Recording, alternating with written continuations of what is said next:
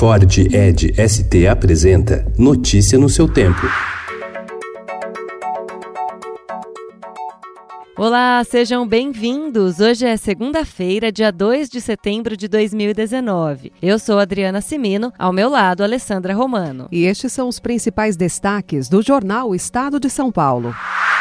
Servidores públicos do Executivo Federal desencadearam uma corrida em busca da aposentadoria por conta do avanço da reforma da Previdência no Congresso, que endurece as regras para o benefício. A debandada não encontra paralelo recente no funcionalismo. Em apenas sete meses do ano, mais de 24 mil servidores pediram a aposentadoria, de acordo com dados do Ministério da Economia.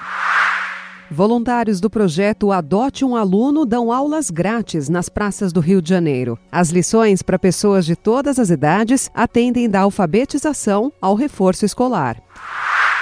MEC congela o orçamento das federais para 2020. O ministro da Educação, Abraham Weintraub, afirmou que as universidades federais terão no ano que vem recursos iguais aos destinados este ano para custear suas atividades. Para isso, irá congelar concursos e contratações e pode haver cortes em bolsas de mestrado.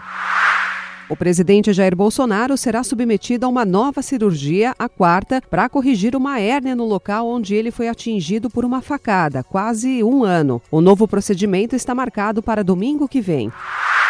Morre o ex-governador de São Paulo, Alberto Goldman, aos 81 anos. Relatório da Polícia Federal vê indícios de pagamento a hackers. Pontos de incêndio triplicam na Amazônia. Ataques a tiros matam 53 nos Estados Unidos em agosto. Corinthians vence o Atlético Mineiro e assume a terceira colocação no Campeonato Brasileiro, ultrapassando os dois principais rivais, São Paulo e Palmeiras. Constanza Pascolato lança autobiografia que festeja os seus 80 anos. Notícia no seu tempo. É um oferecimento de Ford Edge ST, o SUV que coloca performance na sua rotina até na hora de você se informar.